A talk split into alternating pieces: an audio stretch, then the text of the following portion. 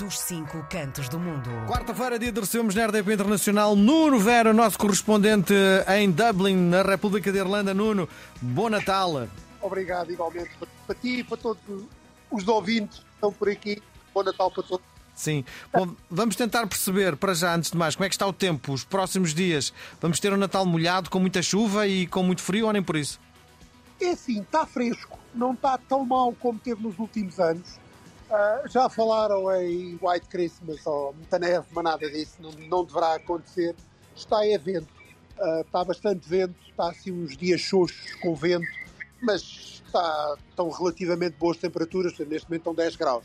Sim. O que não é muito normal para aqui, normalmente estariam lá 3, 4, que é o mais normal. Sim. Mas pronto, mas está, está, está, está-se bem. Olhando, olhando para as páginas dos jornais na República da Irlanda, uma das histórias que sai eh, em grandes parte dos jornais tem a ver com o Jardim Zoológico de Dublin. Decidiu transferir elefantes para o Jardim Zoológico num, numa cidade eh, na Carolina, na, na, América. Isto tem causado aos bichos mal-estar e, pelos vistos, a população está indignada, não é? Que história é esta?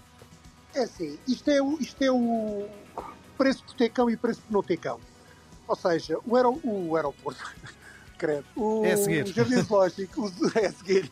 O Zoo de, de Dublin um, é um dos principais zoos quase no mundo a fazer procriação de animais em cativeiro.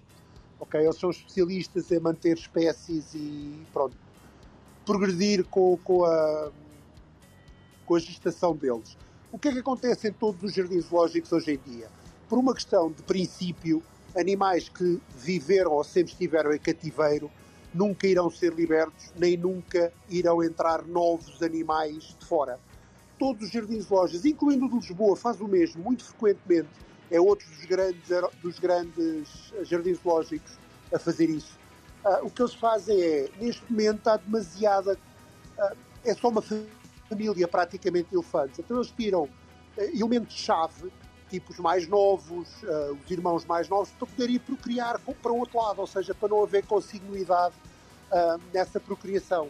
Ou seja, é ridículo ter animais não poderem, não poderem uh, fazer a vida normal deles, incluindo os atos sexuais, não é? Como é óbvio. entre eles, quer dizer, entre irmãos, entre primos, entre tios, então eles mudam-nos normalmente e deverão vir de alguns do outro lado qualquer, ou da Alemanha, ou da, Portugal, se calhar, elefantes para aqui para continuar a fazer o mesmo processo. Ou seja, isto é, uma, é, é, recorrente, só que hoje em dia qualquer coisa que se faz é pronto, é logo uma confusão. Isto é bem feito, não está a pôr os animais em stress, é óbvio que os põe momentaneamente, mas vão aparecer novos. Isto é uma troca, ou seja, vão tantos para lá para continuar, o sangue destes vai para os Estados Unidos para continuar a, a, a procriar em cativeiro. E pronto, e é uma, duas crias, sabe Deus de quando a quando, e pouco mais. É uma questão de preservar e estudar eh, os, os hábitos dos animais entre eles. Muito bem.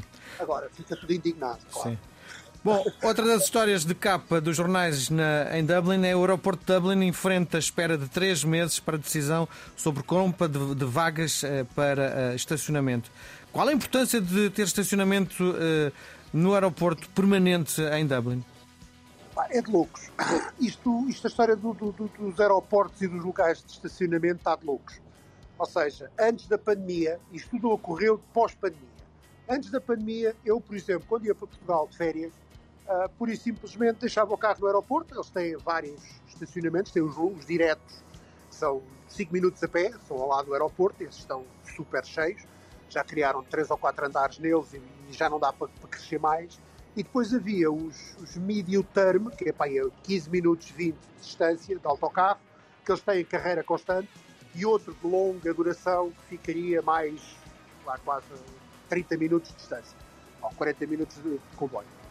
Desde a pandemia não há lugares, ou seja, uma coisa que custaria, por exemplo, 15 dias eu pagava 90, 100 euros para deixar o carro durante 15 dias no aeroporto, agora pedem 300 euros, 400 euros. Porquê? Durante a pandemia, como não havia lugares, como não havia pessoas a voar, eles decidiram vender os espaços uh, às, às, companhias de aluguer de automóveis, a empresas locais, pronto, para, para rentabilizar. Agora, carregam nos preços de uma maneira louca, aquilo está cheio, tem menos lugares, e têm que criar mais espaços de estacionamento. Então, estes três meses de espera, eles andam à procura de terrenos envolventes para criarem mais espaços de estacionamento. Sim, mas faz algum sentido tu ires para vires passar uns dias a Portugal e não deixares o carro em casa e não ires transportes para o aeroporto. Nunca me passaria pela cabeça ir deixar o meu carro estacionado num, num parque público durante tanto tempo. Não, porque tu moras a 15 minutos do aeroporto e se calhar gastas 10 euros de táxi. Eu aqui, que estou a 15 km de distância do aeroporto, eu gasto 48 euros para cada lado para, deixar, para, para ir táxi. Ok. É que aqui os táxis são muito caros. Sim. Sim. Estás a perceber? Ou seja, não, eu, eu, eu ponho sempre em questão o que é que é mais barato, se é deixar lá o carro ou se ir de facto táxi e voltar táxi. O ir táxi e voltar táxi são no mínimo 100 euros. Pronto, se eu, se eu deixar o carro andar nestes valores próximos, é óbvio que eu deixo o carro. Se não ficar, se ficar muito mais caro, é óbvio que vou de táxi. Mas isto é uma questão de valores. São okay. 48 euros de minha casa ao aeroporto, só Sim. numa ida. Sim. Portanto, são, estás a ver? Sim. Por 90 eu deixo o carro no aeroporto. Sim. Olha, e porquê é que se fala tanto no aeroporto? Não há nenhum dia em que eu não leia os jornais uh, em Dublin que não falo no aeroporto. Porque tanta vez a temática aeroporto é. Não, há, não, não acontece mais nada uh, em Dublin? Ah, acontece, mas não interessa. o aeroporto tem vários problemas graves neste momento. Ou seja, eles ao, ao, ao criarem a segunda, a segunda pista, como é óbvio aumentar o tráfego.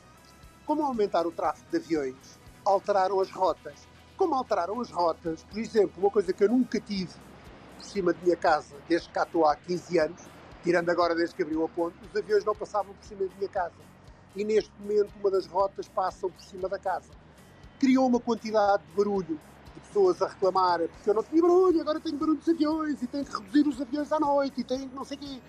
Ou seja, querem viajar facilmente, querem ter mais pessoas, mas depois não querem ter os contras de ter um aeroporto passa agora o avião passa por cima da casa. A mim não me chateia, porque eu vivia, como tu sabes, em Alvalade, é, permanentemente. Reta, dois minutos do aeroporto, portanto eles passavam por cima de mim todos os dias. Portanto, e quando, quando arrancavam, faziam, viravam os, os reatores para a minha casa. Portanto, já nem ligo. Aliás, eu, eu notei a diferença quando aqui cheguei. É pá, falta-me aqui o avião e o autocarro das 3 da manhã. Sim. Pronto, e agora já não há, né? Agora voltou a ter até às 11 da noite, meia-noite.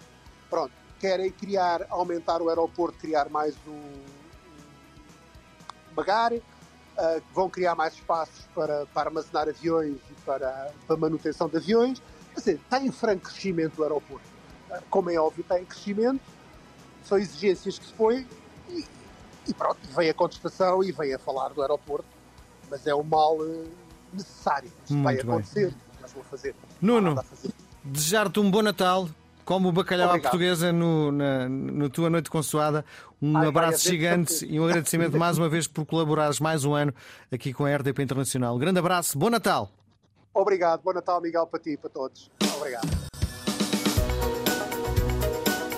RDP Internacional. Portugal aqui tão perto.